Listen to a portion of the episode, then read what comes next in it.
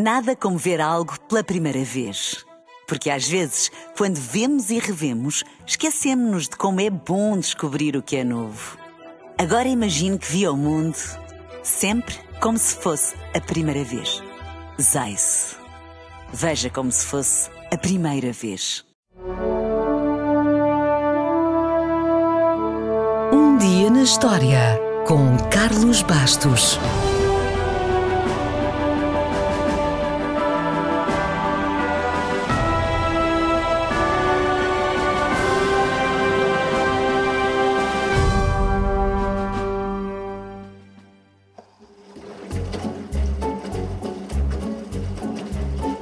Há quantos milénios usamos roupa?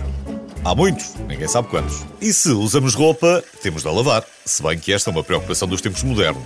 Há uns séculos, não muitos, preocupávamos pouco com o nosso banho, quanto mais com lavar a roupa. Mas felizmente não vivemos nesses tempos e as coisas mudaram. Portanto, hoje vamos falar de uma das grandes ajudas lá de casa, a máquina de lavar roupa.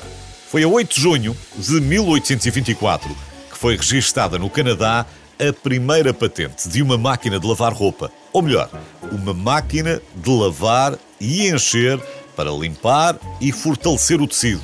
Se achava que a ideia de criar uma máquina destas para ajudar na lida da casa era recente, já viu que estava enganado. O primeiro design é de 1691. Obviamente, não era a máquina de lavar que conhecemos hoje. Ainda estávamos muito longe de só termos de apertar um botão. Naquela altura, era uma caixa simples, com uma manivela. Depois, desde a Revolução Industrial, foram feitas várias tentativas. Há um anúncio, em meados do século XVIII, numa revista para cavalheiros, o que não deixa de ser curioso, e outro pedido de uma patente de uma máquina rotativa de 1782. Mas foi preciso esperar-se pela invenção e pelo uso generalizado do motor elétrico, no começo do século XX, para vermos uma máquina de lavar roupa moderna, ou pelo menos uma, que aos nossos olhos já fosse reconhecível e eficiente. A produção em grande escala começou a partir de 1906, graças ao americano Alva Fischer, que tinha uma patente, embora não se possa afirmar que seja ele o real inventor ou o pai da máquina, se preferir. Curiosamente, o funcionamento não mudou muito desde então. As grandes evoluções dos últimos 100 anos foram no design e na eficiência. E ainda bem, porque a dado momento, quase um quarto da água doce consumida era consumida pelas máquinas de lavar roupa em todo o mundo. Já agora, se é fã do Homem-Aranha ou do Capitão América, vai gostar de saber que a primeira máquina de lavar roupa chamava-se Thor.